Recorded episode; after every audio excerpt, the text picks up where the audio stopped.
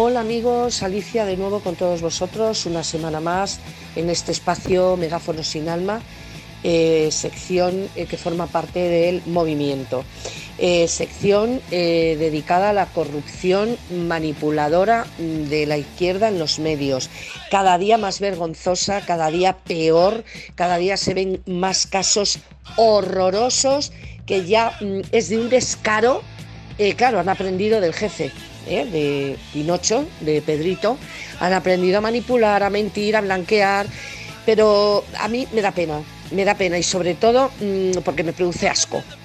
Me produce mucho asco, por ejemplo, una de las peores de la corte de los bufones de Sánchez, em, que es eh, la, bueno, es que iba a decir señora, pero claro, decir señora a Ángeles Barceló es, no sé, me parece un poco vergonzoso.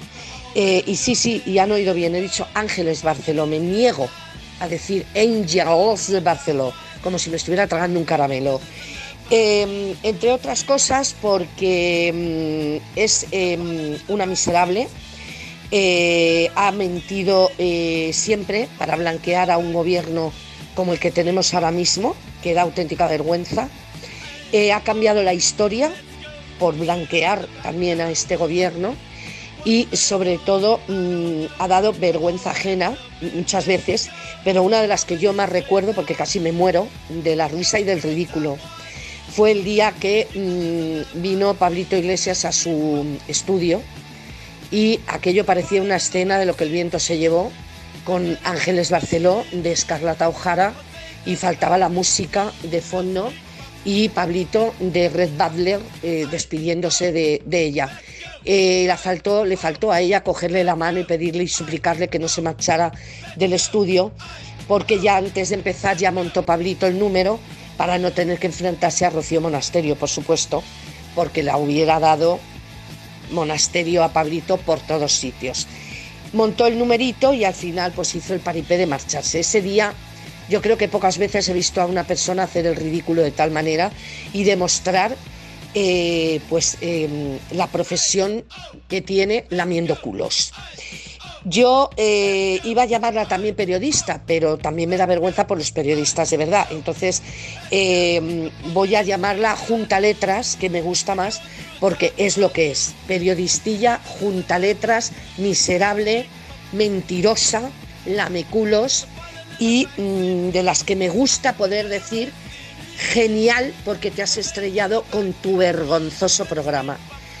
Ha perdido un millón y pico de mm, oyentes a favor de Carlos Herrera, cosa que la picará todavía más.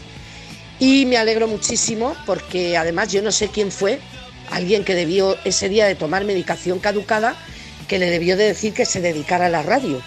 Porque yo no he visto una persona peor como presentadora, como locutora, sosa, aburrida, lo tiene todo la criatura. Pero ahí está, eso es lo que hace la Merculo, señores, tener tu propio programa, tu cadenita y ganar mucho dinero. Por eso tiene tanta corte de bufones este Pedrito, por eso tiene tanta. Y los que tendrá, porque acaba de coger otros 130 millones de los presupuestos de todos los españoles para seguir pagando a sus bufones. Así que nos queda todavía mucho por hablar, pero también nos quedan muchos por tirar.